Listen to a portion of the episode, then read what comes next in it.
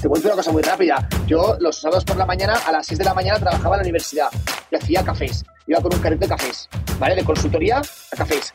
Entonces en Australia son de 8 a 10 horas más que en España. Yo estaba, coffee, coffee. Yo no podía mirar el móvil porque como trabajaba un sábado por la mañana, eso era el viernes por la noche de España. Y todos mis amigos en los grupos, hoy quedamos a copiar con esas amigas, hoy este fin de semana estamos de fiesta en no sé dónde, y yo, mientras ellos estaban ahí festejando, yo estaba vendiendo cafés. Por mucha suerte que tengas, si hay una parte de sacrificio y una parte de ganas de hacer algo, emprender es complicado. Y que la gente no le venda la moto de que emprender es fácil. Hay gente que lo ha tenido fácil. Pues igual hay gente que sí. Pero yo estoy seguro que haces una encuesta y la mayoría de emprendedores han pasado por momentos duros o muy duros.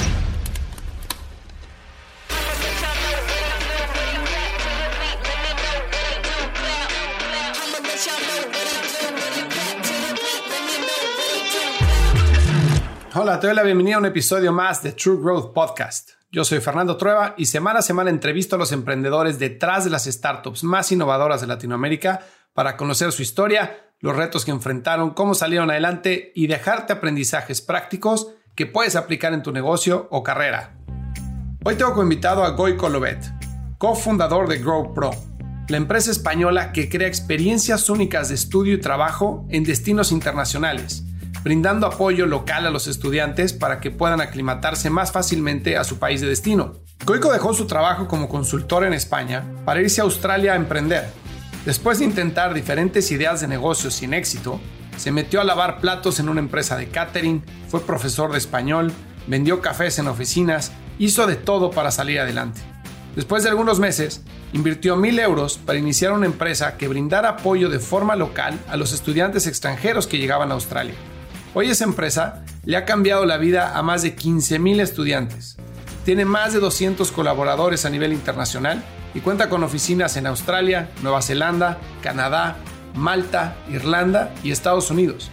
La historia de GrowPro es realmente fascinante. La empresa estuvo a punto de desaparecer durante la pandemia. Llegó un momento en el que les quedaban únicamente dos meses de caja para poder mantener las luces prendidas. Y este año va a vender más de 20 millones de euros. Hoy Goico me va a platicar cómo vivió la experiencia de estar sin trabajo en un país completamente ajeno y cómo la necesidad le llevó a probar diferentes ideas de negocio hasta fundar GrowPro. Antes de iniciar con la entrevista, te invito a que vayas a truegrowthco.com para que conozcas todos los recursos que tenemos disponibles para emprendedores y para personas interesadas en conocer más sobre growth y el mundo de las startups. Regístrate en nuestro newsletter. Te enviaremos 5 correos con nuestros mejores tips para implementar estrategias de crecimiento acelerado en tu negocio. Te dejo con la entrevista con Goico Loet, fundador de Grow Pro. Goico, bienvenido a True Growth Podcast. ¿Cómo estás? Muy bien, aquí en México. Muchísimas gracias por invitarme. No, hombre, gracias a ti por, por querer estar en el podcast. La verdad es que descubrí tu empresa y me pareció espectacular lo que están haciendo. Ahorita me contabas de que viajas mucho y, y que a veces es complicada llevar esa vida, pero ¿por qué no? Para que la gente sepa con quién estoy hablando, cuéntame un poquito de, quién eres tú y qué hace Grow Pro y ahorita arrancamos con la entrevista. Bueno, vale, pues eso, mi nombre es Goy Coyovet, eh, soy de Valencia, una ciudad, la tercera ciudad más grande de España. Soy ingeniero informático de profesión, aunque honestamente no soy el mejor porque no tenía mucha paciencia ahí con las bases de datos, pero estuve ejerciendo cinco años de, de ingeniero informático y hubo un momento en mi vida que la monotonía del día a día de mi trabajo me consumía. Yo siempre me ha gustado mucho descubrir, conocer, viajar. He sido muy inquieto y decidí vender todo e irme a Australia a ser emprendedor. Y bueno, tú dices, quiero ser emprendedor. Y yo creo que el, emprender se ha creado un áurea de, de qué guay, qué cool. Y la gente no tiende a ver la parte más complicada y se quedan con la parte más romántica de no tener jefes, trabajar en un coworking space, levantar rondas millonarias, venderlas y luego dedicarte a ser un mecenas. Y bueno, entonces yo, la verdad es que fue un choque con la realidad, ¿no? Cuando llegué a Australia. Y bueno, y sobre Grow Pro, pues te cuento, yo cuando llegué a Australia fue eso, llegar y un shock con la realidad, ¿no? Yo fui y dije, ostras, empecé fregando platos, limpié paellas, eh, vendí paellas, sangrías, di clases de español, hice mil cosas y me di cuenta que había muchísima gente que iba a Australia a estudiar y trabajar, pero no había ninguna empresa que les diese un apoyo en destino. El modelo de negocio de GrowPro es muy sencillo. Somos una plataforma en la que se ponen estudiantes en contacto con nosotros y les ayudamos con todos los trámites para estudiar y trabajar en Nueva Zelanda, Australia, Irlanda, Malta, Canadá y Estados Unidos. Nuestro foco está puesto en la comunidad, que fue lo que yo me di cuenta de al llegar a Australia, que no tenía, que las empresas te vendían algo aquí en la Ciudad de México o en España, tú llegabas ahí y estabas tú solo frente al peligro. Y nosotros generamos esa comunidad y nos permitió crecer, crecer mucho en muy pocos años. me parece espectacular y obviamente digo, han servido, si no estoy mal, a más de 15 mil estudiantes al día de hoy. Entonces, evidentemente el concepto está aprobado, pero cuando tú dices, eh, estaba en Valencia, voy a vender todo y quiero emprender, me voy a Australia, déjame entender ese, ese, esa línea de pensamiento. ¿Sabías que querías emprender o no? No, no, lo mejor es que la idea inicial fue, vamos a, montar el pádel, el deporte del pádel, que ahora aquí en México ah. se está agarrando, vamos a montar el pádel, y el pádel no funcionó. Luego montamos un negocio de importación de paellas gourmet y nos las confiscaron en aduanas porque tenían más de un 5% de carne. De eso no se me olvida. Luego hicimos compraventa de aceites y como side business dije, oye, firmo un acuerdo con esta escuela y mi socio con el que monté, con el cofundador que monté GrowPro, que ahora ya no trabaja en el día a día, pero sigue siendo cofounder conmigo, le metí y nos pagaron una comisión. Y dijimos, bueno, pues como un side business, vamos a probar esto. Y al final el side business se convirtió en el, business. ¿Y por qué en Australia? ¿Por qué te quedas a Australia? ¿Ya conocías Australia? ¿Te llamaba la atención? ¿O por qué no en España? La verdad, uno, el con el que monté la empresa inicialmente, él estuvo intercambio, mi mejor amigo, que aún lo es, obviamente.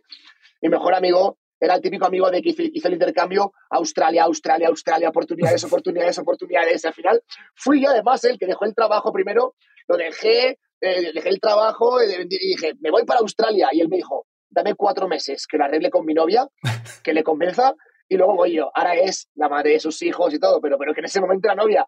Y yo primero, yo llegué, yo llegué primero a Australia. Y yo es lo que digo siempre, yo al final con GrowPro di solución a un problema que me encontré yo mismo, ¿no? Yo cuando llegué a Australia al principio llegué con 28 años y hubo un, shock con la realidad, ¿no? Yo pensaba que iba a llegar ahí que, uh, si iban a pelear por mí, oye, voy a emprender, voy a hacer éxito, y luego te das cuenta que la realidad es otra, ¿no? Y llegar ahí, pues tienes que buscar casa, hacer nuevos amigos, o sea, no sabes cómo funciona el país al principio. Yo quise crear esa plataforma que tiene una solución desde que se pone en contacto el estudiante con nosotros hasta que se vuelve a su país. Y claro, no era suficientemente divertido emprender en España y habría que meterle un toque adicional de, dificultad para hacerlo en un país externo o ajeno que no conocías, ¿no? Correcto, pero ahí también veo pros y contras, ¿eh? porque luego cuando llegué yo a Australia, como te digo, mientras se emprendía, estaba haciendo todo tipo de trabajos, son lo que te he dicho, dishwasher, Zara, clases de español, de informático, y te abstraes un poco del el qué dirán, ¿no? Porque pues con 28 años dejar un trabajo en consultoría como estaba trabajando yo para trabajar en un catering porque necesitaba flexibilidad mientras se emprendía, pues hubiese sido mucho más, más complicado que yo me voy a Australia, me abstraigo de todo. Fue un año en el que no tuve ni un solo día de vacaciones porque los fines de semana trabajaba en caterings en Zara y durante, yo me acuerdo los domingos, era como, mañana trabajar en Grow Pro, bien, ¿sabes? Era como, como el, lo que me motivaba. Y yo en Grow Pro, hasta que cobramos el primer salario, pasó un año y medio en el que compaginábamos. Yo recuerdo el último día que tuve, hacer, que tuve que hacer trabajos de este tipo para dedicarme en cuerpo y alma a GrowPro. Un granito fue eso. Oye, a ver, ahorita que platiquemos bien de cómo empezó GrowPro, que ya mencionaste, que es algo bien importante, ¿no? Que muchos emprendedores lo repiten y muchos otros no se dan cuenta de esto, que cuando te estás solucionando un problema a ti mismo, es que tienes mucha más probabilidad de éxito, ¿no? Cuando quieres resolver un problema ajeno, es muy difícil porque puedes ver un ángulo, pero no conoces realmente el problema a profundidad, entonces es difícil que puedas ver si tu, si tu solución es viable o no y realmente que puedas ser un MVP, es mucho más complicado, ¿no? Pero antes de entrar eso, nada más me gustaría entender un poquito de cuando dijiste quería llevar el paddle, ¿no? El paddle a Australia y no funcionó. ¿Por qué no funcionó el paddle? O sea, me parece una idea espectacular. Yo amo el paddle. Yo vivo en Austin, en Austin, Texas. Y este, fíjate que la otra vez estaba buscando canchas de paddle y encontré una cancha, hay una en Austin, que está a 10 millas de donde vivo, y ahí juego, ¿no? Todas las semanas. Y la otra vez estaba hablando con un amigo y decía, debemos poner un negocio de construcción de canchas de pádel en Estados Unidos, que está creciendo como loco, ¿no? Eh, es el deporte que más rápido crece en Estados Unidos. Entonces, ¿por qué no funcionó el pádel en Australia? Sinceramente, porque el nivel de cash que necesitábamos para montar mm. una pista era ridículo. Porque claro, cuando tú eres el, el, el deporte por primera vez en un país, pues tienes que, tienen que pasar todos los, eh, los registros, tienes que, tienes que homologar la pista y el coste era de unos 140 mil dólares para un retorno de inversión que iba a ser muy lento. Y luego, nosotros en España, como se juega tanto al pádel, pensamos que expones una pista y la gente se va a pelear por jugar, por jugar en nuestra pista. Ojo, bueno, primero tienes que empezar por el mercado expatriado, luego el mercado hispano, los hispanos llevan a, a sus amigos australianos, es lento y era muy, muy, muy caro.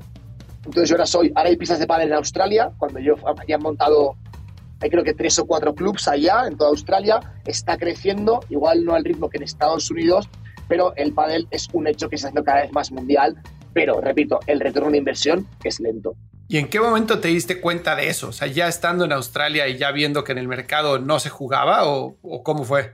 El momento que hice los numeritos y salió la cifra final de 140 mil dólares o 130 mil dólares. En ese momento dije, vale, o puedo financiarme y puedo ir a pedir dinero a bancos en España y tal, o, oye, voy a dejar esto en stand-by y probemos otra cosa. También es verdad que yo cuando llegué a Australia llegué con la idea del pádel, pero no cerraba la idea del pádel. Ah, dije, me voy a Australia a emprender y mientras tanto estaban llegando las paellas que nunca pasaron aduanas, ¿vale? Por ejemplo, estaban ahí llegando y me llamó una señora, too much meat, too much meat. Además, me acuerdo que era asiática por el acento. Y yo, please, please, please, please, no, sorry, too much meat. Y yo, yo pues cómetelas tú, cabrona. sí, sí, se lo dije. Además, pues cómetela tú, tal, disfrútala. Y dije, cabrona. Y, nada, pero eso son aventuras. ¿Y tu plan B entonces voló? Y entonces, ¿qué dijiste? Bueno. sí, era, eran, eran panecillos, ¿no? Porque al final hay que perder mil dólares, que sí, oye, que es dinero, pero en una semana trabajando en el catering ganaba 1.400 casi. O sea, que era mucho, voy a olfatear, voy a probar. Mientras tanto estaba trabajando todo lo que te he dicho para poder mantenerme, porque Australia es un país, es un país caro. Y te digo una cosa, ¿eh? Recuerdo mi primer año en Australia, año y tres, cuatro meses, eh, que fue en Melbourne y el principio de Sydney, como un momento duro en mi vida, pero siempre digo lo mismo. Yo mis límites cuando llegué a Australia eran estos, luego pasaron a ser estos.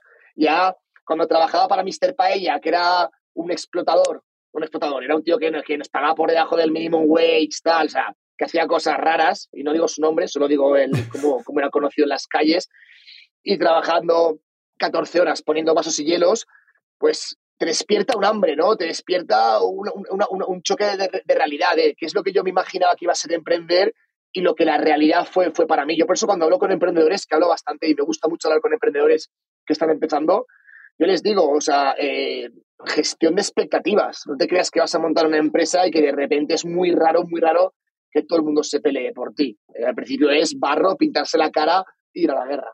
No, bueno, y para ti haber pasado de ser consultor sí a después de estar ahí en la calle pasando vasos, etcétera, debe ser obviamente una experiencia bastante traumática en el sentido de abrirte los ojos y decir, bueno, ¿y ahora qué coños voy a hacer, no? Sí, pero Fernando, hay una cosa, yo el, primer estudiante que cerramos me cayó una lágrima, no de, de, ¡vamos! ¿Sabes? Y, y, esos momentos de vibrar, de que realmente lo que haces, que yo tengo un leitmotiv que es cambiar la vida de las personas a través de los viajes y globalizar el planeta, cada vez que daba un paso más hacia mi objetivo y ver que la gente disfrutaba, viajaba con nosotros, tenía buena experiencia, joder, eso no lo paga el dinero, eh, te lo prometo. O sea, poder cambiar el mundo y hacer cosas que de verdad tienen un impacto en las personas, independientemente de que a veces hemos cometido errores, como todo el mundo. Y ¿eh? yo no quiero vender aquí que somos perfectos y maravillosos, pero que luchamos para conseguir esa perfección y que la gente viva una experiencia muy buena con nosotros, eso 100%.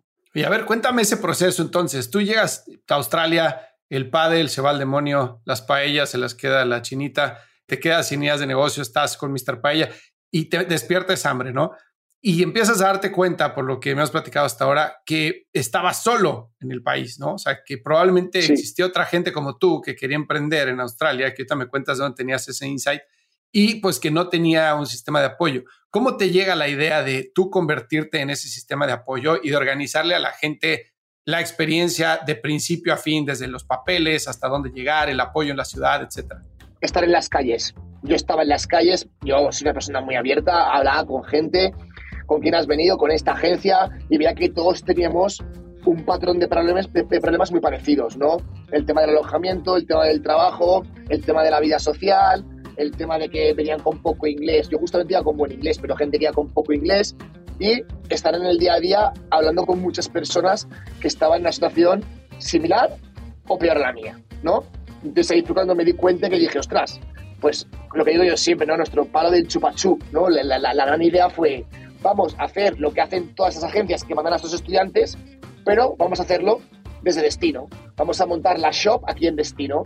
Montamos una oficina y hacemos eventos, quedadas y generamos esta comunidad. Al principio la comunidad, el 99% de los estudiantes era gente que venía con otras agencias pero ahí los globalizabas, porque ahí todos, pues además que era uno de ellos, ¿sabes? Entonces las penas las compartíamos y me di cuenta que entre la comunidad se ayudaban mucho, ¿no? Entonces yo estaba buscando un dishwasher en mi bar y oye, oye, Fernando, que sepas que están buscando un dishwasher que no pide inglés en mi bar. Ah, sí, oigo, gracias, oye. Y luego nos íbamos ayudando, ayudando, ayudando y creamos esas, esas sinergias. Y esto ha sido mi visión desde el 1-1. Ahora la hemos digitalizado todo pero que al principio era todo muy de convocatoria por Facebook Groups, comprar una paella de un metro, hacer la paella y hay dos locos valencianos haciendo paellas en Yara River que invitan a paella y todos para ir a comer gratis y, a reírse y a hablar con todo el mundo. ¿Usted qué recuerdos, tío?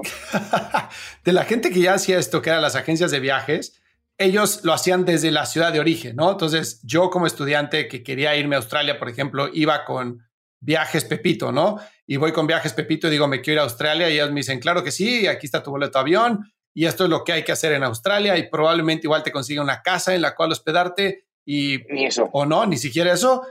Nada más era, aquí está el boleto de avión y se acabó. Aquí, está, aquí está tu curso, te hago los apeleos y cuando llegabas igual un hostel para la primera semana, pero no te ayudaban con el alojamiento long term. Y te llevaban era a unos precios ridículamente altos. Pero Tú te viajabas, igual te daban un manual de cómo hacer tu tax file pero no había nadie físicamente ahí de la empresa que te enviaba. Ok.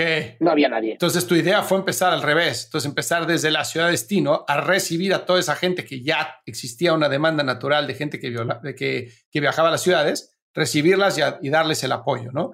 Y tú entonces convertirte, si pensamos en la cadena de valor, tú convertirte en un cliente de esas agencias que enviaban a los estudiantes o competir contra las agencias. ¿Cómo lo veías tú? Muy bien. En esa época, competir, fue competir. Mira, GoPro, además te puedo hablar de números si no tengo ningún problema. La empezamos en 2013, yo llegué en 2012, la empezamos en 2013 con un capital inicial de 1.000 euros. Sin financiación, sin inversores y sin nada, en 2019 facturamos casi 8 millones de euros. Coño. Bootstrap total, que fue creciendo al 100%, 100%, todo era referrals, renovaciones, y fue porque generábamos esa comunidad. Es verdad que operar en Australia, porque esa época era el 80% de mi cliente era para Australia. Eso ha cambiado ahora, ¿eh? pero ahora somos mucho más globales.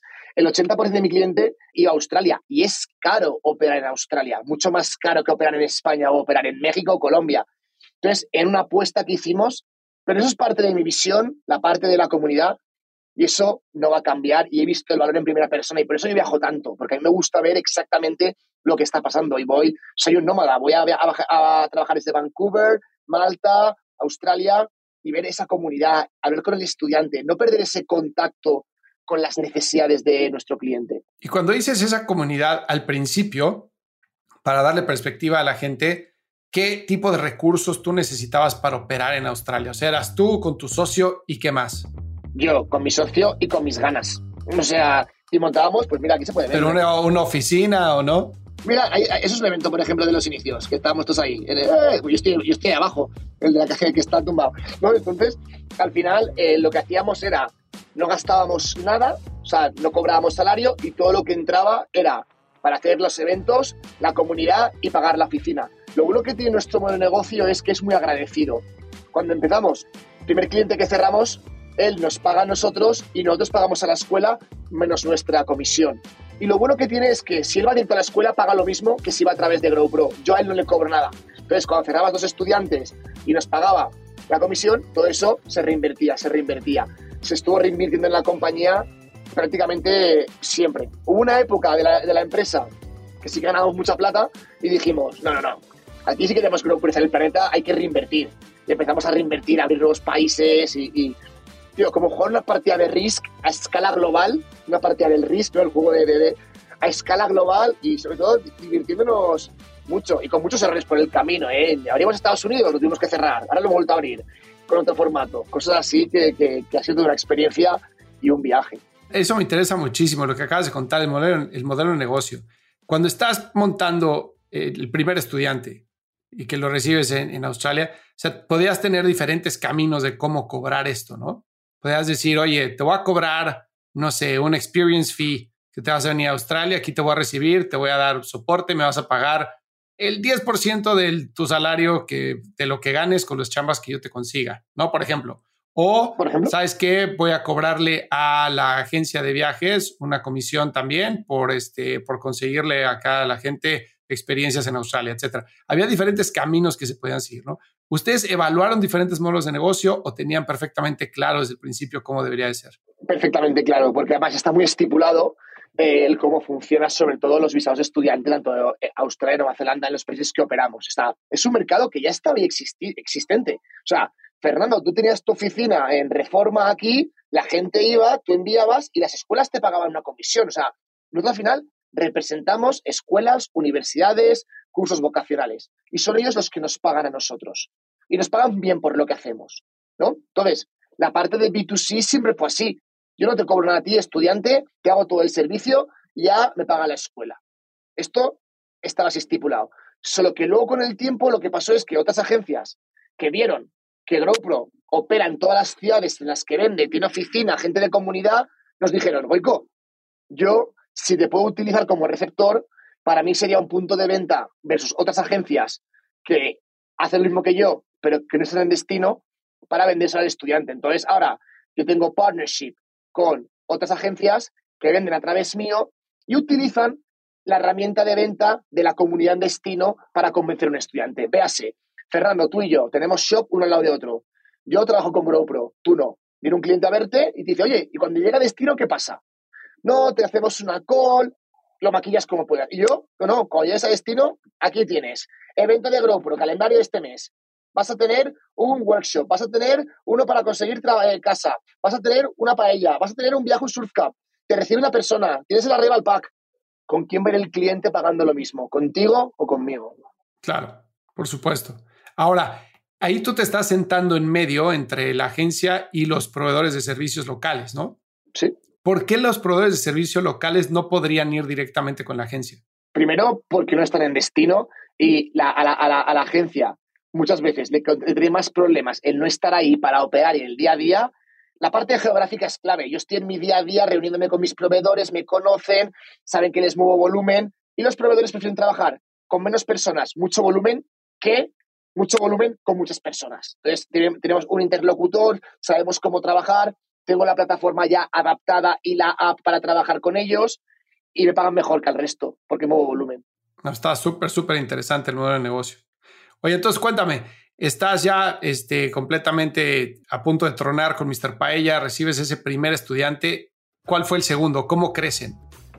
esto fue un word of mouth total, un boca oreja de libro.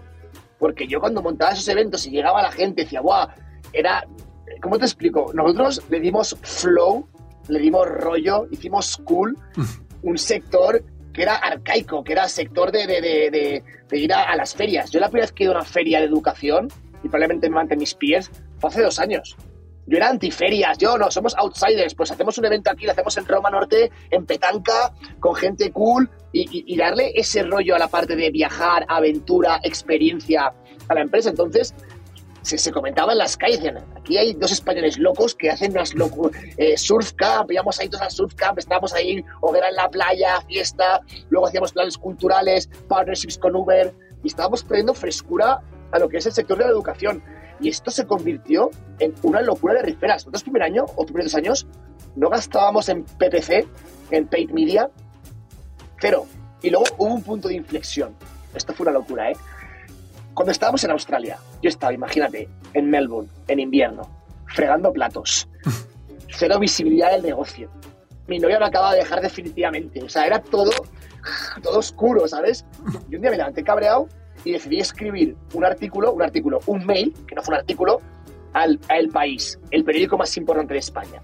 Hola, buenas, mi nombre es Goico Llobé, soy ingeniero informático y me vine a Australia, dejé todo para irme a Australia para emprender, ayudar a los españoles porque estoy harto, porque los políticos, la crisis, tal. Y empiezo a hacer a los políticos. Pero yo un mail para que luego, con ese email, me hicieran una entrevista.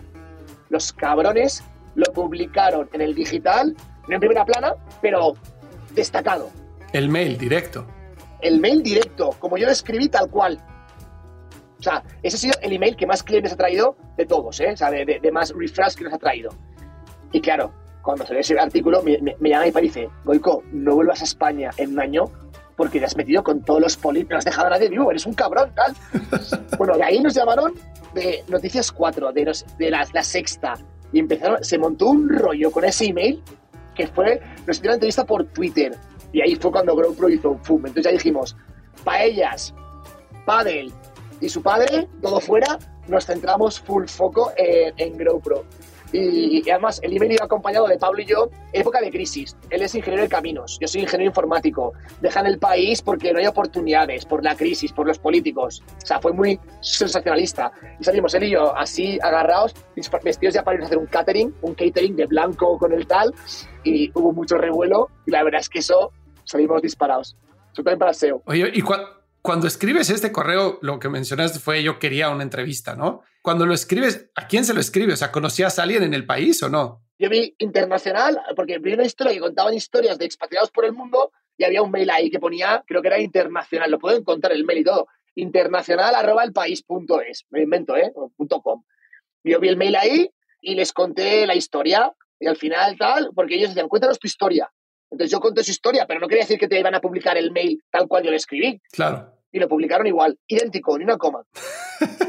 y mis tíos y todo, hubo cachondeo con el email también, ama el email, la foto, tal, ¿sabes? Y, y pero bueno, al final no, no, tuve miedo en decir, al final, cuando eres emprendedor tienes que probar cosas, probar cosas, probar, probar. Muchos no funcionan, pero por ejemplo, este mail fue un antes y un después en la historia de GrowPro, 100%. Qué grande, porque aparte, o sea, lo que está buenísimo es que tú buscabas una entrevista para poder hablar de GoPro, ¿no? Claro. Y lo que termina siendo es un anuncio en un periódico tal cual, pero que te da el resultado de lo que estabas buscando, aunque no era el, el medio que buscabas, ¿no? Correcto, correcto, correcto. Espectacular. Sí. Y ahorita que platicas y dices, a ver, estábamos vendiendo 8 millones, ahorita si no estoy mal, están por vender 20 millones de euros, ¿no? Este año acabaremos con 2021, 19, 2021, estaremos ahí. ¿Cuántas personas trabajan en GoPro? Ahora estamos en 230. Sí, que ya es un negocio, ay, o sea, ya está choncho, ¿no? Obviamente este, Sí. necesitan ustedes un ejército en cada una de las ciudades que abren. Y ahorita me platicas un poco de cómo fue expandirse a diferentes ciudades, porque me imagino que el know-how de, oye, pues a ver, las conexiones, tenemos que hacer conexiones locales, tenemos que hacer conexiones con las agencias, etcétera, ya lo conocían, pero cada nueva ciudad debe de representar una buena remada, ¿no? O sea, hay que llegar y abrir camino. Y País, Cada país, exacto. país más complicado que ciudad. Porque ciudad realmente en Australia las reglas del juego en cuanto a visados, en cuanto a toda la parte de procesos, a nivel de país funcionan muy parecido. Pero un shock que tuvimos muy grande fue cuando hicimos la apertura de Canadá, ¿no? Teníamos ya Australia y Nueva Zelanda, abrimos Canadá, pues operan bastante, bastante diferentes sobre Australia. Y al final esa es la capa de abstracción que damos a nuestros agents. Les hacemos sencillo poder dedicarse a la venta que GrowPro se ocupa de todo lo demás. Y cuanto a la gente que somos, somos mucha gente, pero estamos en esa fase de que ahora podemos crecer un por tres creciendo solo un 10% de la plantilla. Porque ahora es tecnología, estamos invirtiendo a muerte, que es lo que servimos a nuestros vendedores y a nuestro B2B para conseguir escalar y que puedan hacer mucho más con menos. ¿Y cómo seleccionas, o sea, qué ciudades o qué país es el que vas a abrir después? ¿Cuál es el criterio? Al principio era ¡a la guerra! ¿Sabes? O sea, al principio era, era pero una locura. Ahora que era, era como decía eh, uno, que trabajaba en al salto de la mata, es una expresión muy española, muy local española, de ¡vale, alegría! Y ahora sí que, como tenemos partners globales que operan en diferentes países en los que igual aún no hemos entrado, por ejemplo, ILSF, ¿vale? Opera en UK, pon.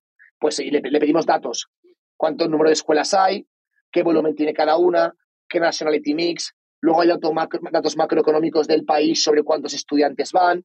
Y entonces ahora sí que hacemos estudios más en profundidad, pero la entrada a Estados Unidos, siempre lo cuento, fue una comida con Pablo, con el que lo fundé, que nos calentamos y acabamos, acabamos la comida haciendo la coma con USA, USA. Una semana más tarde estaba yo en un vuelo a Australia, a San Diego para abrir, para abrir GoPro eh, USA. Eso fue nuestro estudio de mercado. Una comida con 12 mesas de más y íbamos para allá.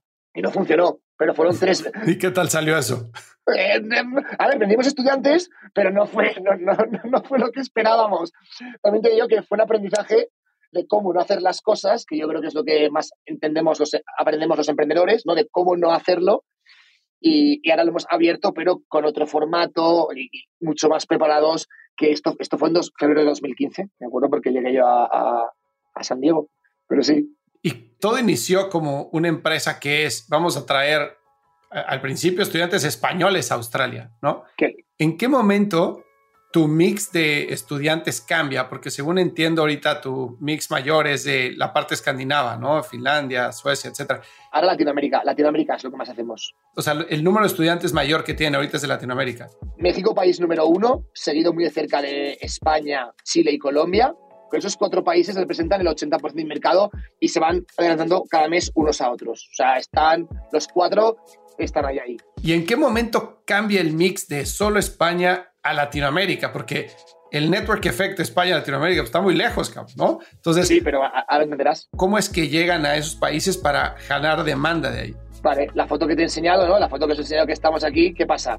Que se corre la voz en las calles. Tú, Fernando, vives conmigo. Tú eres mexicano, entiendo, ¿no, Fernando? Por el acento. Sí, sí, sí. Por eso, vale. Entonces, tú y yo vivimos juntos. Yo soy español, vengo con GoPro. Tú y yo vivimos juntos. Y te digo, oye, Fernando, que hay una paella de unos tíos que hacen en Bronte Beach que nos han invitado. Vente. Y Fernando, tú a tus colegas mexicanos los traes. Y automáticamente nos juntamos todos en el evento de GoPro y hay nueve nacionalidades. Entonces, nos empezamos a conocer todos y a hablar todos con todos. Entonces, por eso todo converge en la comunidad. Que todo el mundo pueda llegar a la comunidad. Y entonces, ¿qué pasó? Que los mexicanos, Fernando, tú estás en ese evento, me conoces a mí, que soy el founder de GrowPro o un trabajador de GrowPro, tienes tu primo que quiere venir a estudiar, ya no le pasas a tu agencia porque tú lo has pasado bien con nosotros, te has, ido al evento, te lo has pasado genial, dices, vente con GrowPro, que es la empresa cool, es la empresa que te va a ayudar cuando llegues a destino. Entonces, en el momento que la gente de destino nos recomienda a gente y vemos en las métricas que crecemos en México, ¡pum! Oficina en México, oficina en Chile. Y así fue como, como pudimos expandirnos a otras nacionalidades, por estar presentes en el destino. Pero ¿por qué tú crees, por qué crees tú que las agencias no quieren estar presentes en el destino? Porque es caro. Es caro, es caro. Pero nosotros con todo el volumen y el B2B repercutimos todos esos costes y con la tecnología, antes montar un evento te hacían falta tres personas, ahora tenemos una crew, tenemos la Grow Pro App, ¿no? Que entonces, que es lo que decimos siempre, que el estudiante nos tenga en su bolsillo y nos tiene aquí y aparecen todos los eventos de tu ciudad, llegan, se registran llega, y, se lo pasan genial. De las 4.000 descargas que hemos tenido en los últimos tres meses, 1.500 no eran estudiantes de Grow Pro. ¿Cómo? ¿Por qué? Word of mouth, yo te aviso a ti, oye, bájate esta app que hacen eventos de puta madre estos tíos. Y vamos al evento, al surf camp, vamos al torneo de pádel, vamos a recoger basura a la playa, vamos a hacer un partnership con un parque de atracciones y vamos ahí. Somos más promotores que ejecutores, pero luego al final, alguien de GrowPro, le metemos branding y conseguimos crear esa comunidad que para mí, como te he dicho, es clave y no negociable. ¿Y qué sucede primero en este tipo de negocios como el tuyo? El que abras la fuente del estudiante, es decir, si ponemos como ejemplos concretos, tú antes llevabas gente de España a Australia. Sí. ¿Qué pasa primero? ¿Empiezas a llevar estudiantes de México a Australia o abres México como destino para llevar estudiantes de España a México? No, no, no. Es que aquí es muy importante diferenciar origen y destino. Orígenes son los países que te he dicho y no son destinos. Antes estaba España, que era origen y destino, pero lo cerramos para poner foco y diferenciar. Países que envían. México, Colombia, España, Chile, Argentina, ¿vale? Países que reciben. En Nueva Zelanda, Australia, Canadá, Irlanda, Malta, Estados Unidos. Y eso, eso es la dirección que se mueven. A mí la gente me dice siempre, oye, ¿y por qué no llevas a australianos a aprender español? Eso es lo que yo llamo las manzanas envenenadas, ¿no? Que, oye, ¿y por qué no? ¿Y por qué no? ¿Y por qué no? Yo, un humilde consejo a los que estén empezando, tener mucho cuidado con, que, con decir que sí a todo lo que pasa, porque a veces pierdes foco de lo que estás haciendo y de lo que haces bien para agarrar cosas que lo único que hacen es descentrarte, hacerte perder tiempo, complicar la operación. Completamente de acuerdo. Consejo, ponlo aquí, ponlo aquí abajo, consejo, consejo, consejo. Completamente de acuerdo, pero si yo hubiera estado sentado en tus zapatos al inicio de la compañía, y qué bueno que no estuve porque evidentemente no lo hubiera llevado a 20 millones, bueno. hubiera pensado en hacer una estrategia espejo, ¿no? En decir, a ver, España me trae, me, envía españoles a Australia, estoy en Australia, conozco gente de Australia y puedo sacar insights de a dónde quieren ir.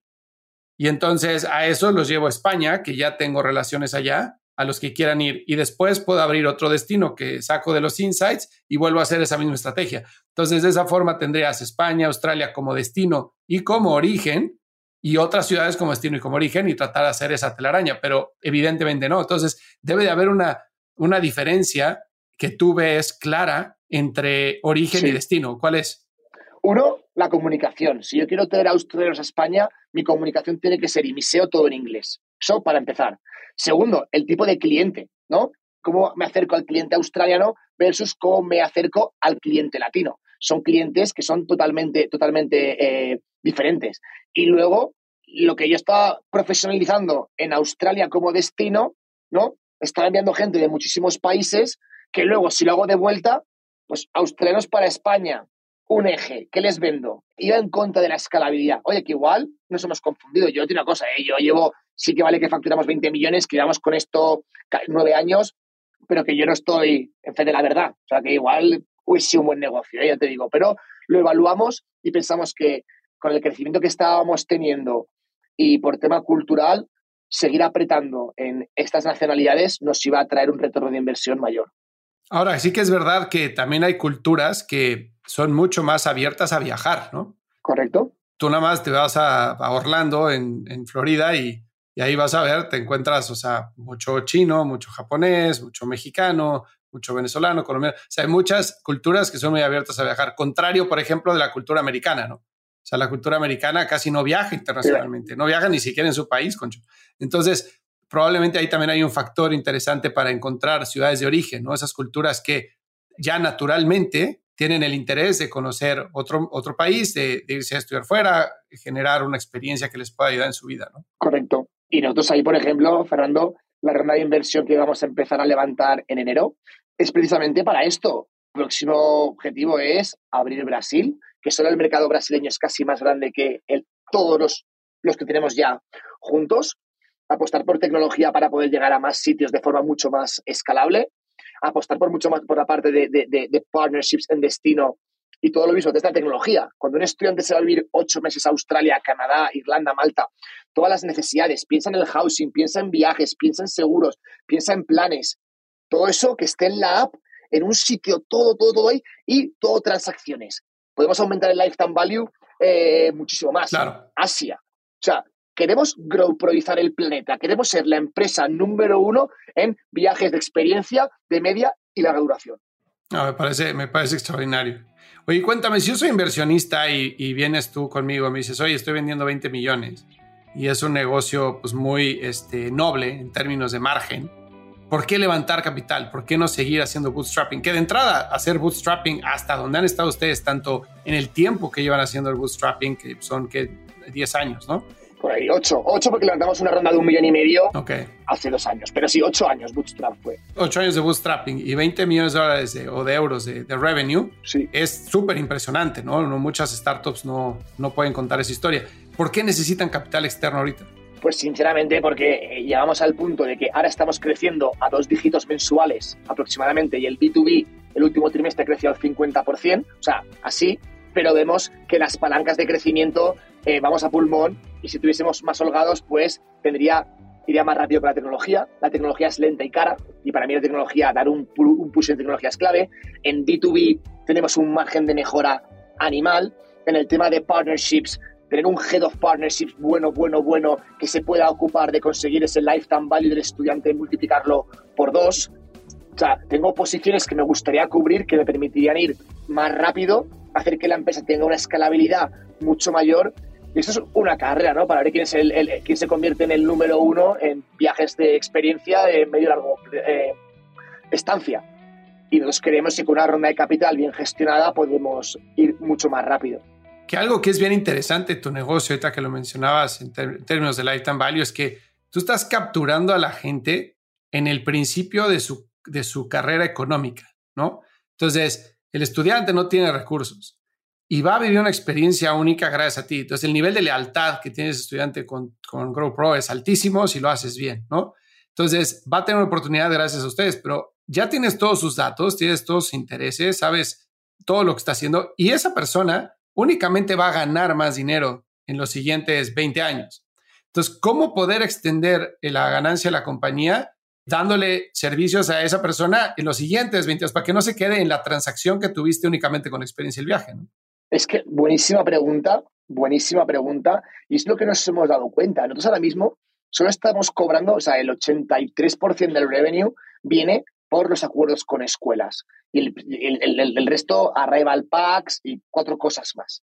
Pero es que si lo piensas, yo tengo cautivo al estudiante desde lo que tú dices, desde el inicio de su vida laboral. Le acompañamos a través del visado, su llegada, o sea, un viaje que le cambia la vida. Para empezar, que ese viaje que le está cambiando la vida, ahí partnerships con empresas de catering, eso que te he dicho, viajes, seguros, planes, fiesta, todo, y todo, todo digital y tecnológico. Pero cuando esa persona vuelve, y hemos hecho pruebas en las que una empresa, una empresa de, logística, muy importante en España, cuando necesita gente, dice, oico, necesito ingenieros que han vivido la experiencia como que, que, que vosotros vendéis. Porque es gente que se ha movido, que ha aprendido el idioma, que ha viajado, que ha tenido que superarse. Y me piden gente. Y digo, tengo cuatro tíos de GrowPro trabajando en esta empresa de logística. Es una pasada. Y me lo pide. Eso profesionalizado. O sea, es infinito, porque agarramos a la persona, como tú dices, en el momento que sale del cascarón. Y podemos acompañarles hasta el infinito. Pero bueno, lo mismo, ahora estoy con el foco de seguir con el crecimiento que tenemos, crecer en volumen, y cuando tengamos la ronda, no voy a poner mil cosas en las que hacer, ¿eh? voy a poner tres en las que me voy a especializar. Mejorar tecnología, mejorar el lifetime value y darle un push brutal al B2B. No quiero volver loco, quiero lo que hago, hacerlo bien y poder acelerar. Claro, y lo que estás haciendo está funcionando, entonces ¿para qué cambiarlo, no? Correcto. O sea, no ser greedy. Claro. Oye, ahorita has hablado mucho de comunidad y me interesa este, entrar un poco más a detalle, porque el día de hoy todas las empresas, todas las startups quieren hacer una comunidad. Y al final del día, hacer una comunidad es muy difícil. Muy difícil. Y no creo que existan reglas escritas o un manual que te diga haz 1, 2, 3, 4, 5 y vas a formar una comunidad, porque gran parte de la comunidad se da por la autenticidad de los miembros de la comunidad, ¿no? Y se da por darle valor a la comunidad. Y no todas las empresas están diseñadas para tener una comunidad, por más que todas quieran tenerla. No todas las, las empresas pues, se van, a, van a funcionar bien en una comunidad. ¿Qué te ha funcionado a ti para crear esa comunidad que evidentemente ustedes lo han hecho extraordinariamente bien? Lo primero, ¿vale? Hacer planes que a la gente le guste. Mira, es que te que otra foto que enseñarte. Vale, por ejemplo, aquí fíjate, Aquí tenemos un partnership con Delibero, ¿vale? Que está de Delibero, y con Lizer. Eso es otro, otro evento random. Eso es diferente al del que te decía antes, ¿no? Entonces ahí hacíamos. Esto era un concurso de grupos de cinco personas que hacían cada uno una comida tradicional. Habían cinco jueces, ¿no? Entonces, entonces eh, eh, hacían las comidas, los jueces aprobaban, luego todos la compartíamos y los ganadores, con Lizer, que era una empresa que había en Sydney, a cualquiera, que, ya no existe, pero bueno, que nos le regalaba un viaje en helicóptero por Sydney, eh, un paseo en kayak por no sé dónde, y entonces hacíamos eso, juntábamos la comunidad, dábamos premios, y luego cuando acabábamos venían seis motos de libro con pasteles y repartían pasteles a los estudiantes. Todo esto con cervezas. Creamos conceptos en los que la gente decía, ostras, estoy a 17.000, 10.000 kilómetros de mi casa, estoy trabajando en clases y acabo de llegar estoy un poco preocupado, me siento parte de algo. Y cuando estábamos ahí, mientras comías el pastel, ¡guau, Fernando, se acabo de llegar! Tío, tranquilo, Goico, no te preocupes, que yo llegué también aquí, los primeros días son complicados, pero luego verás, oye, vente que conocí a los amigos, vente mañana, y que se genere cosa, que tenga vida propia la, la, comunidad. Y tienes que tener gente que tenga esa visión, que creen hacer cosas diferentes. Y digo, equivocaros, un día alquilamos una granja. Hice The Farm by GrowPro. Si alguien quiere verlo, que se ponga el vídeo. Alquilamos una granja e hicimos por la mañana yoga, fútbol, volei, meditación en un árbol centenario, luego por dar una paella, luego hicimos una fiesta de reggaetón, una electrónica, dormimos todos en la, en la granja, todos disfrazados de granjeros. Vuélvete loco, haz cosas diferentes y que la gente disfrute. Y que diga, wow, qué experiencia. Y creértelo, creértelo e invertir. Porque a mí esa gente dice, no, porque the best experience in the world y luego no hacen nada lo que digas, cumple. Ahora, esto es cuando ya tienes algún poder de convocatoria, ¿no? Que me encanta la idea, ¿no? Y me recuerda mucho, por ejemplo, a lo que hace Red Bull de marketing, ¿no? Sí. Que es hacer eventos, invitar a la comunidad, este, que, este, agregar valor, etcétera, que eso me encanta. Pero cuando estás empezando, estás empezando tu negocio, tu empresa y, y pues nadie te conoce y dices, oye, quiero invitar a unos cuantos a que vengan aquí a comer paella. O sea, ¿cómo le haces para que, para que vayan contigo? Y Te lo voy a decir ahora. a ver. Primero compré una paella de un metro que me costó la paella y el burner mil dólares. Un ingreso de, wow, Pablo, la pagamos, no, me tuve que ir a por ella a recogerla súper lejos con un, bueno, una locura. Y dije, primer evento de GoPro, ¿qué hice? Me fui a todas las escuelas, ¿vale? Con Pablo, nos llamamos los dos, a todas las escuelas y en los breaks, a hablar con todo el mundo. Eh, oye, hacemos un evento, ¿queréis venir? Dame tu WhatsApp, dame tu tal. O sea, al principio fue muy andar por casa, ¿no? Fui muy de, trabajo de, de, chinos, ¿no? De, uno, uno, por uno, por. Luego en todos los grupos de Facebook, en todas partes, lo publicábamos en los grupos, en los meetups. Y de repente, la primera paella, igual vinieron 100 personas a la primera paella, ¿eh? A la gente, paella gratis, no sé qué, compramos unas cervezas, tal, todos para adentro. Y hacer ruido, ayudar a todo el mundo, no importa. Yo visto gente que, que yo con la competencia, que se la pasa en mis eventos. Que vengan. Yo no soy de decir que no a nadie. Entonces, hacer mucho ruido y mucha, mucha calle. Y luego, Pablo y yo teníamos una regla que se llamaba la regla de los 10 minutos, que solo se podía romper por una cosa. Pero bueno, era, cuando llegamos a un evento, máximo 10 minutos por grupo. Mm. Hablabas con un grupo, con una persona y te ibas. No vaya a quedarse apalancado en tu grupo ahí. O cuando íbamos, por ejemplo, a eventos de la Cámara de Comercio. Hacíamos un pique él y yo, nos picábamos entre él y yo, a ver quién trae las tarjetas que más nos puede ayudar por el negocio. Pues si traías una tarjeta de un broker de, vuelos que nos pagaba comisión, valía más que la tarjeta de un tío que tenía un restaurante, por ponerte un ejemplo. Entonces íbamos por ahí haciendo networking y al acabar llegábamos y nos sentábamos en casa y cada uno sacaba sus tarjetas. Yo tengo una de aerolíneas. Yo tengo el principal de Emirates aquí. Ostras, esa vale mucho, ¿eh? Tal. Y entonces era como ese pique entre él y yo. Es que me acuerdo me, entra nostalgia, ¿eh? Hablando de esto, me entra, me entra mucha nostalgia porque ha cambiado mucho GoPro, ahí éramos inocentes pero con muchísimas ganas, planificábamos menos y, joder, me, va a emocionar, cabrón. a eso me gustaría llegar porque muchas veces las empresas empiezan así, pero después crecen, ¿no? Y entonces empiezas a perder ese toque personal con la gente. Porque tú conocías de nombre a todos los estudiantes que llegaban a GoPro cuando estabas ahí operando en, en el piso, ¿no? Y estabas de nombre y quiénes eran, etcétera. Hoy es mucho más difícil que lo hagas. más de 15 mil estudiantes, mucho más difícil que estés ahí todo el tiempo. Mucho más. Y aunque estás viajando y viajando a todos los países, pierdes ese toque personal y muchas veces comunicarle a tu equipo, a la gente que empiezas a meter debajo de ti, que tenga esa misma pasión que tienes tú, que ellos no son los fundadores, es bien complicado. ¿Cómo has logrado hacer eso? Bien complicado. Cultura de empresa. Y había momentos que la cultura de empresa, haciendo así, y cuando yo me empecé a enfocar hacia el mundo, hacia afuera, en vez de hacia dentro en la compañía, tuvimos un tema de cultura. Lo primero, ¿cómo contratas? Yo contrato ahora casi todo amigos de amigos. O sea, yo la gente que veo que está grow proyectada, eh, tengo un plan amigo con ellos para traerme, traerme a vuestros amigos a trabajar, ¿no? Luego, que entiendan muy bien que haya una comunicación directa, que sepan quién eres, que haya una comunicación directa de cuál es la visión. Todos saben lo que, lo que es el planeta, todos sabemos cómo estamos cambiando las personas, todos hablan con el estudiante y generan esa, esa relación con el estudiante que es muy importante. Luego que se pueda hacer equipo, porque luego hay mucho remote working en GrowPro. Yo no les pongo horarios. Yo lo que quiero es que se levanten pensando en GrowPro cada día y la gente que no lo hace cae por su propio peso. Ahora, por ejemplo, vamos a alquilar una casa en Bali y otra en, el Caribe para que puedan ir a hacer remote working ahí, que creen equipo. Pero sobre todo, ser transparentes con todo lo que los comunicados que les mandas ¿vale? Los vídeos que tenemos semanalmente, ser accesible y que entiendan cuál es la visión y que la abracen como suya. Y cuando la gente nota que tiene un impacto, eh, esto ayuda muchísimo. Y me encantaría invertir mucho más en cultura de lo que lo invierto, pero creo que en esa parte de GrowPro en los últimos años ha mejorado mucho. O sea, una época que éramos pocos, luego una época que pasamos a ser muchos, que ahí fallamos en cultura, y ahora otra vez tenemos un equipo bastante GrowProizado. ¿Y cómo te diste cuenta que estabas fallando en cultura? Sinceramente, a ver cómo digo esto, cuando volví a tomar riendas del día a día de la compañía y empecé a reunirme con todo el equipo, la gente que había trabajando en la empresa. Había gente en la empresa trabajando que no tenía, esto fue hace años, ¿eh? que no tenía la cultura y se veía claro que no tenía la cultura y que no respiraba, que no respiraba. Y luego cuando mandaba un comunicado no contestaba muchos y vi, aquí falla algo. Entonces ya fue cuando otra vez volver. Porque el que está en destino tiene más cultura porque vive el día a día con el estudiante. Tú te vas de fiesta tal, y que hagas con todos los estudiantes siendo el experience leader o el experience manager, ya sea el ventas o el de comunidad, y ya estás growproizado, pero estás en medio del todo. El problema está growproizar la gente que trabaja desde México, Colombia y Chile, o, ¿sabes? o México. al final eso es lo, más complicado y lo que yo creo que hemos estamos consiguiendo. ¿Por qué? Porque están más lejos de la acción, realmente lo están viendo en papel, pero no lo están viviendo. Claro, Fer, tú imagínate que tú trabajas en la oficina de Sydney, estamos en la fiesta de, de, de Deliveroo y luego nos vamos tío de fiesta, acabamos a las 4 de la mañana de vuelta a casa dándonos un abrazo. Tío, eso, eso genera sensaciones, genera, ¿no? genera, genera vida.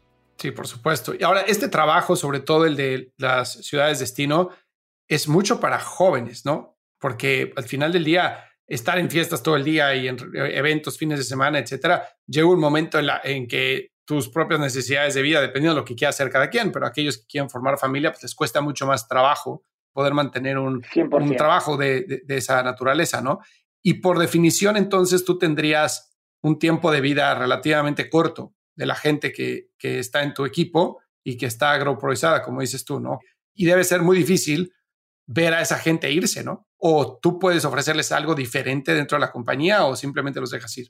Lo primero, que a los países en los que van, ya por tema de por la idiosincrasia del, país, es complicado quedarse, ¿vale? Con un visado de trabajo real. Entonces la gente que va dos años es gente normalmente joven, que le gusta la parte de organización de eventos, ¿no? Que le gusta mucho el contacto con las personas y entonces vienen, están un año y medio, dos y siempre luego ahí tengo rotación. Entonces es lo que duran, pero luego como vienen muchos estudiantes, es fácil que el siguiente replacement tengo mucho donde elegir. Y los ventas sí que se quedan un poco más, porque si eres vendedor en GrowPro y vendes bien, se ganan muy bien. Tienes, oye, un fijo más un variable, pero la gente que está en destino, hemos tenido gente que lleva cuatro años con nosotros y ahora se ha ido a Canadá y le hemos hecho un visado para Canadá.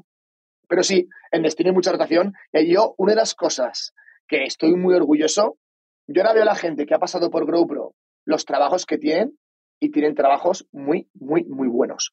Startups como Pleo, que es europea, que es muy potente, Personio, o sea, gente que en Amazon, gente que luego, después de la experiencia de GrowPro, hablo con ellos y tienen unos buenos trabajos, a mí me llena de orgullo y nunca me enfado porque nadie deje GrowPro por buscar algo que le da mejor con su futuro. Yo no soy dueño de su futuro ni quiero serlo, todo lo contrario, quiero que triunfen en la vida. Claro, es que, o sea, al final del día, la gente que, que viaja más y la gente que está más abierta a conocer gente nueva, o sea, abre la perspectiva y agrega muchísimo valor a, cualquier otro trabajo que la gente que se puede haber salido como el primer estudiante de la mejor universidad, pero que no conoce más de un país y que no ha salido de su pueblo porque ha estado leyendo todo el tiempo, y pues eso, ¿qué perspectiva va a tener? ¿no? Obviamente estoy comparando los dos extremos, pero siempre la gente que es mucho más abierta, que está viajando, que está conociendo gente nueva, que está haciendo cosas, etcétera, tiene una perspectiva que da mucho valor a los negocios. 100%. Y al final de las entrevistas cuenta algo interesante. Pues me fui a Australia, estuve fregando platos, luego me echaron de la casa, estuve un día que no podía dormir dentro. Y dices, ostras, este tío es espabilado, tiene vida, se mueve. Yo repito, yo te lo juro que yo es que estoy convencido que hago un bien por la humanidad. ¿eh? Es que me, suena que la gente se ría de mí, que estás loco, tal, pero yo te lo prometo que veo a la gente antes y después y para mí sin duda hacemos, hacemos un bien, te lo prometo. No, bueno, me queda claro. O sea, los doers siempre son muy bienvenidos en las empresas, sobre todo al principio y, la perspectiva, como ya dije también. Correcto.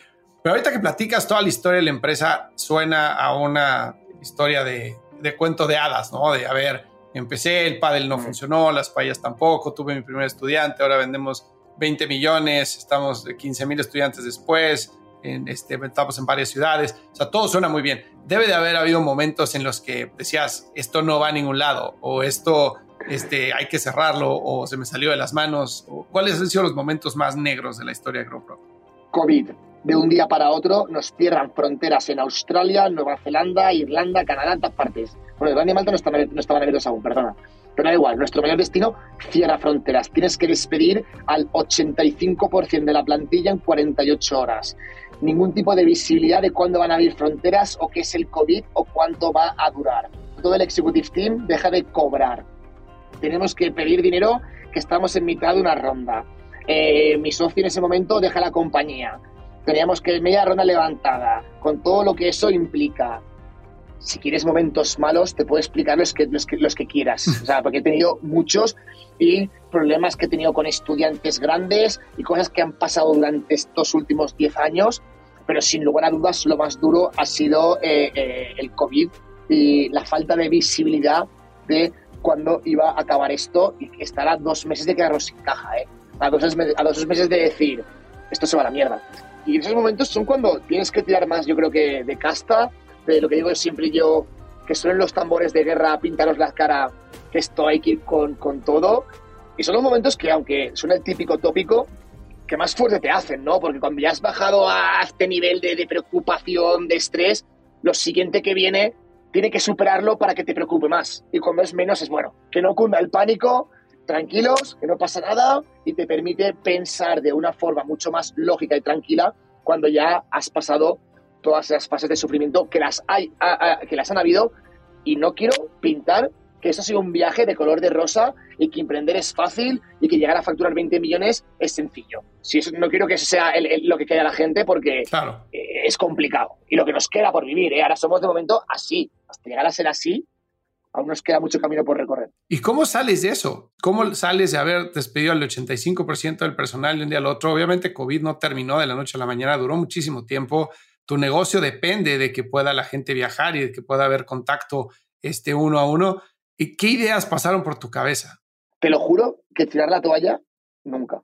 Te lo prometo. ¿eh? Yo dije, esta empresa, o sea, si me tengo que, ir, que me tengo que, si tengo que quebrar, me voy yo con ella, ¿sabes? Sin cobrar durante un año, por supuesto, implicaciones como no cobrar durante un año, y más incluso, luego el 20%, luego el 30%, la gente estaba ya cansada mentalmente porque pasamos de ser una empresa de viajes a una empresa de customer service, porque la gente empezó a cancelar, había que devolver el dinero, o sea, pasaron muchas cosas que tenían muchas implicaciones a nivel, a nivel empresa y a nivel de toma de decisiones.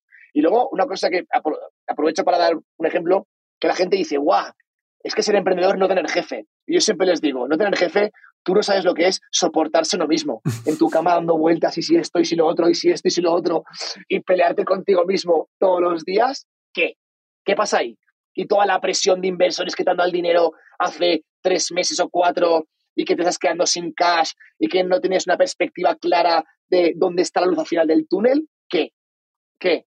Duro, duro, duro, duro. No, durísimo, durísimo. Pero Completamente. Durísimo, durísimo. Pero, ven, ahora ya que lo hemos pasado, es como todo, ¿no? Ya cuando ya lo estás pasando, tienes a olvidar lo malo, te quedas con lo bueno, con el aprendizaje. Y luego, hay una cosa, sin el equipo que hemos tenido, que estaba mega comprometido, hubiera sido imposible. Ha habido gente en GrowPro, que te cuento, el Executive Board, pero y toda la gente que estaba por debajo, que estaba luchando día a día con cancelaciones, estudiantes cabreados. O sea, han pasado muchas cosas y sin el equipo que hemos tenido tan comprometido hubiera sido imposible, porque somos una empresa de servicios. Yo digo, GrowPro, sí, yo, yo soy el fundador, pero si mañana todos decidís iros, ¿qué me queda? Nada, cero, nada. Sí, no tienes assets. Ahora, estabas a dos meses de quedarte sin caja. Dos, dos y medio. ¿En qué momento de COVID es eso? No, esto fue hace no tanto, esto fue en abril al final del COVID, al final de lo que era el COVID, pero estábamos pagando la factura del COVID, ¿no? Piensa que seguía gente cancelando que me iba a comprar en 2020, cancelaba, 2021 cancelaba, cancelaciones altas, eh, descontrol en la, un poco de descontrol en la caja y por suerte ahora ya estamos en EBITDA positivo, ya estamos generando caja cada mes y ya no se habla de runway. Ahora ya el runway que tenemos es súper largo, pero tuvimos que tomar una decisión muy dura en abril. Yo me hice cargo del departamento de ventas, me metí hasta la cocina, pero hasta la cocina, ahí sí que fue de a la guerra y cuatro meses después le dimos la vuelta de estar perdiendo 130.000 euros mensuales a generar 25 30.000. Que ya no hablo de runways. Y ahora yo hoy he hablado con un fondo, oye, ¿qué, qué runway? Yo, no, no, aquí no damos de runway, señores. Ahora yo, si tú me das a mí los 5 o 6 millones que necesito para hacer esto, esto, esto y esto, creo que voy a tener este outcome por esto, por esto y por esto. Pero ahora ha cambiado mucho, la, la, tesis de inversión ha cambiado mucho, yo creo, y eso que se está escuchando, de que antes era consigue clientes a cualquier precio, no importa nada más que conseguir clientes y quema, quema, quema, te acostumbran a la droga del dinero, a quemar, quemar, quemar, y luego cuando te cierran el grifo, ¿qué pasa? Sí. ¿Y ahora qué, Fernando? Pon esto a, generar capital, a generar caja, ¿cómo lo haces? Es complicado. No, bueno, me queda, me queda claro. Entonces, ustedes tenían suficiente caja o fondo de caja para poder navegar lo que duró COVID sin haber quebrado, ¿no? O sea, obviamente bajando el costo de la operación, como dijiste, despidiendo el 85% de la gente, que debe haber sido durísimo, sí. y manteniendo las luces prendidas nada más, ¿no? Y manteniendo el equipo necesario y este, ustedes sacrificando su ganancia, teniendo fondo de caja, termina COVID y digamos que dentro de lo malo que fue COVID, tuvieron la suerte de que COVID terminó antes de que se acabara el dinero. La suerte y luego también ingeniería, ¿eh? porque hubo, durante estos dos años, hubo momentos que crecíamos y pum, oye, que nos hemos pasado de frenada, despedir, y esto fue duro, porque esto fue culpa nuestra, yo entro en mea culpa y no tengo ningún problema, en que era la primera vez que levantábamos una ronda de inversión, estábamos acostumbrados a la empresa Bootstrap, y hasta que conseguimos parametrizar la eficiencia de gasto versus el ingreso, hubo gente que lo pagó, hubo gente que los los, los pagaron. Y nosotros mismos, ¿eh? porque yo tuve el board, te digo, seis, siete meses, el executive board, ¿vale? Los directores de cada departamento, que estuvieron sin cobrar.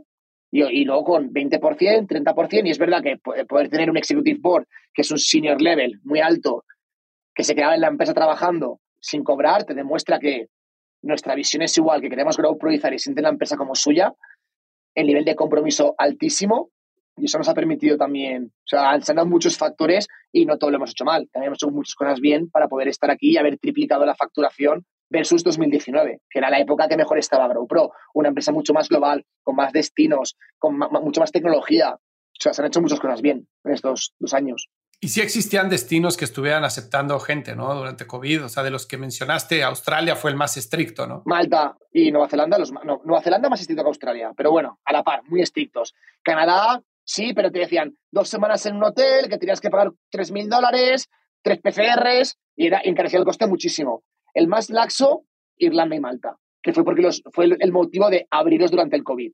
Ok, ¿y tus ventas se cayeron cuánto? Buah, pues igual te digo que un 80%. Pero luego es verdad que la gente nos compraba futuro, pero luego te cancelaban. O sea, fue, fue, fue una locura. Me, río ahora, pero, pero en el momento no me reía nada. No, bueno, claro. Yo me acuerdo que, que momentos de dormir mal, insomnio, que había unas decisiones que te dejaban el corazón, no había días sin malas noticias, que lo cuento ahora, pero han pasado dos años, que eh, somos lo que somos también a día de hoy, gracias y por culpa del COVID. ¿Y cómo celebraste cuando abrieron otra vez las fronteras? bueno, bueno, bueno, es que, es que hay una celebración ahí se me fue, porque yo creo que estaba, estaba en un WeWork y estaba con no sé quién y de repente abren fronteras. ¡Yo vamos! O sea, te lo juro, como si hubiese metido un gol en la final del, del Mundial, ¿no? En el minuto 90. ¡Vamos! Me acuerdo que lo grité y me giré y todo el WeWork me miró empezaron a salir y todos empezaron a aplaudir, en plan de no sé, no, sé lo que ha pasado, pero todos empezaron a aplaudir, ¿no? me, vieron, tan feliz, ¿no? Que todos empezaron a, a, aplaudir, vamos, y venga, tal. Esto fue en Madrid, creo que fue en Madrid. El de Madrid. yo no sé qué, qué, le pasó a este tío, pero evidentemente fue algo bueno, ¿no? sí, sí, sí, no, te lo juro, claro, todos yo, vamos, Aparte, yo te lo digo, yo, yo vivo mucho lo que hago, o sea, soy una persona de ese espíritu, o sea, que soy muy emocional con lo que estamos haciendo, creo mucho en lo que estamos haciendo lo bueno es que me rodeo de gente que no es como yo. Tú ves a la directora de operaciones, al CFO, al director de ventas. Son la antítesis a mí. Es gente mucho más, oye, cuadrada, estructurada y yo soy mucho más de, empuje y hacer que las cosas pasen. No, pues me imagino que debe decir, haber sido un gran alivio que, te abran las fronteras, evidentemente, que te regresar con el negocio otra vez a flote, pues eso no tiene precio. Oye, de todo lo que han logrado hasta ahorita, ¿cuánto dirías tú que ha sido suerte y cuánto ha sido debido a que han hecho las cosas muy bien. O sea, ¿qué tanto ha sido un balance de suerte contra balance de ejecución correcta y visión de negocio correcta? La suerte es capital siempre, estar en el momento adecuado, porque suerte yo llegué a Australia en el momento de una crisis en el que Australia estaba aquí y empezó a crecer y yo agarré esa curva. Mm. Va, te lo voy a decir, va, me la voy a jugar, ¿eh? 30% suerte. 30 momento adecuado. O sea, tú sabías que Australia algo traía. Sí. ¿no? O sea, porque te llamaba la atención y la gente estaba hablando de Australia. Se volvió súper popular. Yo me acuerdo, yo me casé en 2008 y uno de los países que quería ir era Australia, nada más porque había escuchado mucho Australia. A la fecha no lo conozco y me muero de ganas de ir. Este, pero siempre me llamó mucho la atención. Pero así hay zonas del mundo que de repente se ponen muy de moda, ¿no? El, el sureste de Asia, por ejemplo. Por eso. O este, Croacia en otro momento, ¿no? Entonces llegaste a un momento adecuado, supiste ver yo creo que de lo que me cuentas, lo importante es que supiste ver qué oportunidades no. ¿no? O sea, llegaste con una idea, supiste pivotear rápido sin haber perdido mucho dinero en eso y, también teniendo la cabeza abierta a, oye, pues no puede ser nada más distinto lo que estás haciendo hoy a hacer canchas de pádel, lo importaba aceite de oliva para ellas. O sea, es completamente distinto. Y creo que eso los emprendedores es algo que tienen que tener muy claro, ¿no? Eh, yo siempre les digo que tienen que enamorarse del problema, no de la solución. Claro. Porque muchas veces cuando te enamoras de tu solución y desafortunadamente levantas dinero, porque si tú te enamoras de tu solución y de alguien te da dinero, ya te validó que esa solución es, y entonces ahí vas a estar. pa, pa, pa, pa, pa, y no vas a abrir la cabeza para decir, oye, tal vez el problema se puede solucionar de otra forma, ¿no? Y creo que eso, eso lo hicieron ustedes muy bien. Sí, y luego una cosa, que yo el año y medio que yo estuve en Australia con Pablo, limpiando sangrías, vendiendo paellas, clases de español, trabajando en Zara, ahí esa parte la gente no la ve, ahora ve, wow, ¿cómo viajas, Goico, tal, Bianca? Sí, sí, yo digo, vale, pero ¿y ese año y medio que me tragué yo? Hay que tener una capacidad, y no me quiero echar flores, ¿eh? hay mucha gente que tiene esa capacidad, yo no soy el único ni mucho menos, pero, pero eh, hay que aguantarlo, ¿eh? Yo de repente, te cuento una cosa muy rápida, yo los sábados por la mañana, a las 6 de la mañana trabajaba en la universidad hacía cafés, iba con un carrito de cafés, ¿vale? De consultoría a cafés. Entonces en Australia son de 8 a 10 horas más que en España. Entonces yo estaba, coffee, coffee, yo no podía mirar el móvil porque como trabajaba un sábado por la mañana, eso era el viernes por la noche de España. Y todos mis amigos en los grupos, hoy quedamos a copiar con esas amigas, hoy este fin de semana estamos de fiesta en no sé dónde, y yo, mientras ellos estaban ahí festejando, yo estaba vendiendo cafés. Y poniendo cafés con gente que a veces te dejaba y te trataba mal. ¿Sabes? Oye, por favor, el café, ¿sabes? Y estabas todo ahí, coffee, coffee, coffee. Entonces, esa parte también, por eso la parte de suerte está, pero por mucha suerte que tengas, si no hay una parte de sacrificio y una parte de ganas de hacer algo, emprender es complicado. Y que la gente no le venda la moto de que emprender es fácil. ¿Hay gente que lo ha tenido fácil? Pues igual hay gente que sí. Pero yo estoy seguro que haces una encuesta y la mayoría de emprendedores han pasado por momentos duros o muy duros. No, bueno, o sea, el 99.9%. O sea, la probabilidad de que tú pongas un negocio y lo vendas o pongas un negocio y hagas una IPO es, o sea, bajísima, o sea, realmente bajísima, ¿no? Entonces, y, qué bueno que mencionas eso, porque algo también que yo cuando platico con emprendedores les digo es, tienes que tener claro qué estás dispuesto a dejar. 100%.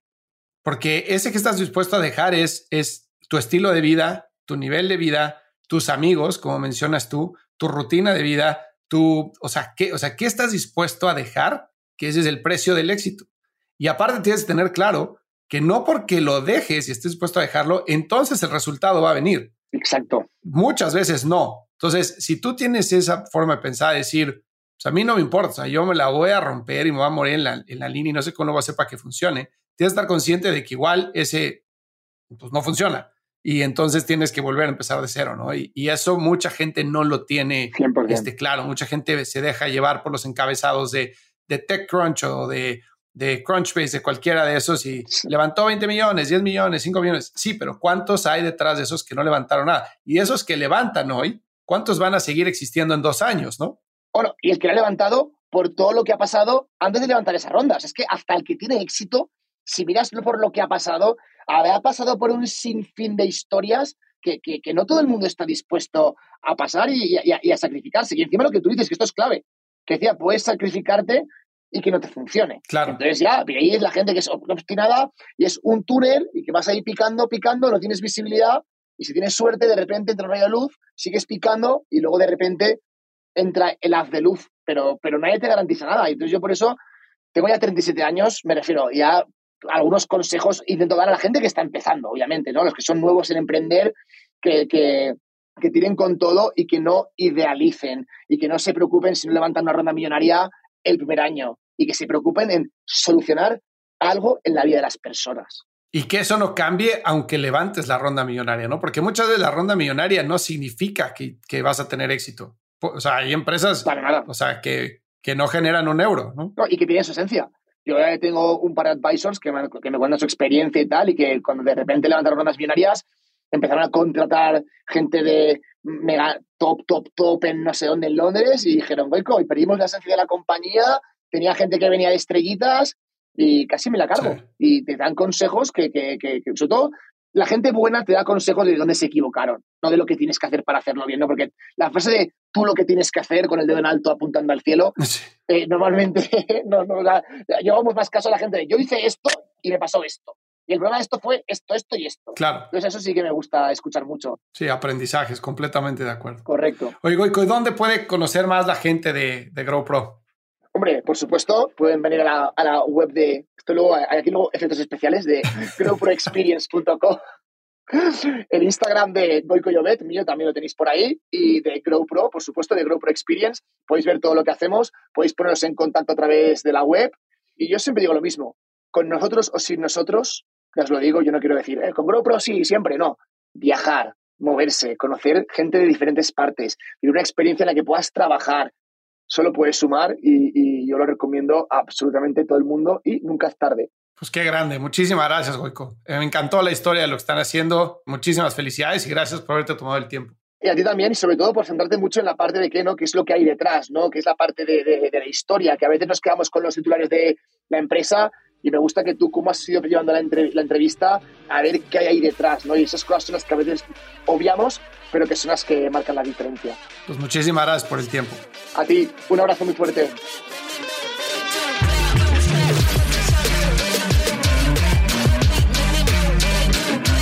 Hey, no te vayas. Si quieres conocer más sobre growth, ve a truegrowthco.com y descubre todas las soluciones que tenemos para personas que quieren avanzar su carrera y emprendedores y ejecutivos que buscan acelerar el crecimiento de sus negocios.